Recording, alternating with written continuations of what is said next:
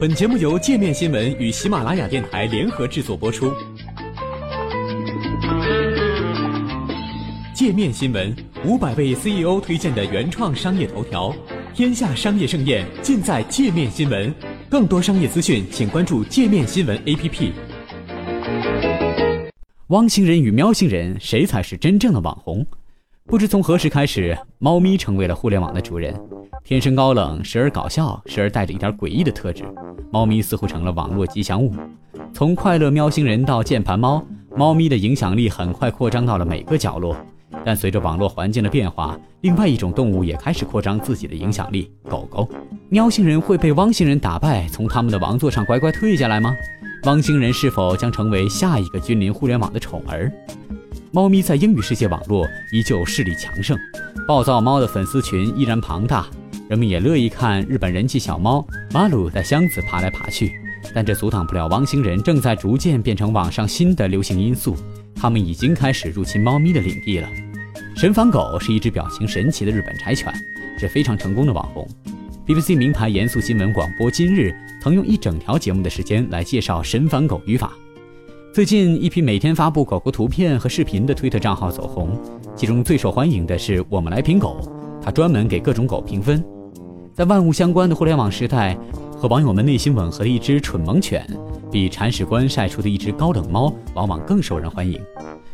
喵星人有一套他们的语言，这些语言在一定程度上影响到互联网传播。现在爱狗的网民也有了自己的一套语言，对狗的称呼变成了狗狗、毛怪怪、小妖精，他们叫的动词不用吠，而是嗷。对比网络上喵星人与汪星人的受欢迎程度，更像是一项艺术工作而非科学工作。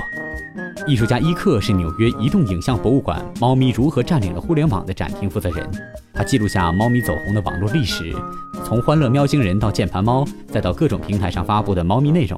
他发现打着猫标签和狗标签的推送数量相当，在他监测的四五家社交平台上，两者平分秋色。如果事实真的如此，那为什么猫咪没能在网络上独霸天下呢？伊克回答说，在西方国家，养猫的人往往被小看，我们有“懒猫太太”这样的文化蔑称，同时还带着一点性别歧视的味道。但我们没有关于狗的类似蔑称。我知道很多人耻于让外人知道自己喜欢猫，但网络对猫的关注让他们可以自由地大声抒发喜爱的情感。布伦南是解释动物主宰网络这一现象的专家。他认为，猫咪会变成互联网上的流行力量，是因为它们具有天然的优势。如果你想了解猫咪的古怪行为，你要借助网络分享进入某人家中；但如果想了解狗的怪举动，只要上街就行了。尽管很多猫视频也很受欢迎，但布伦南相信狗比猫更适合上镜。我相信视频是个转折点。猫的性格举动比较古怪，它们比较适合出现在图片里。我对狗视频的通常印象是一只狗乱蹦乱跳，异常兴奋。但猫在视频里通常是趴在地上不动，并做出一些奇怪的事。如果想更多的了解狗，你需要借助视频。这有另外一个理论：当初人们刚开始决定互联网是猫的地盘时，他们所面临的是小规模的流行，并不像现在这么大众化。二零一一年，游戏和文化作家亚历山大写了一篇名为《为什么网络选择猫》的文章。他抱怨，在一些贴图网站上，狗的出现次数太少。五年后，网络上的生态已经发生了很大的变化。亚历山大说：“我想，狗作为人类的朋友，是一个绝佳的互联网新主流代表。它们温暖友好，配得上人们真诚的爱，而不用担心感情被玩弄。狗狗在脸书上迎来了黄金时代。热狗人士的网络社区给每个成员定下了严厉的规矩，甚至还设立了虚拟法庭。另外一个田纳西州的老狗收容所账号。”也在年初受到了大量关注。亚历山大说：“在我的成长过程中，互联网世界充斥着古怪、混乱、模糊、让人不适的内容，因为只有不习惯真实社会的人才会上网。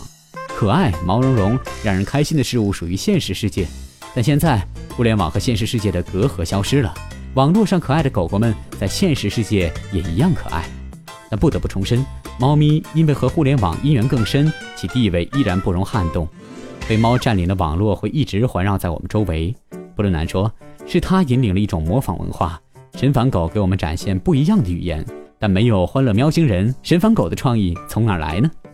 不管怎么说，现在汪星人已经成了新网红，喵星人已经无法单独支撑起互联网的一片天空了。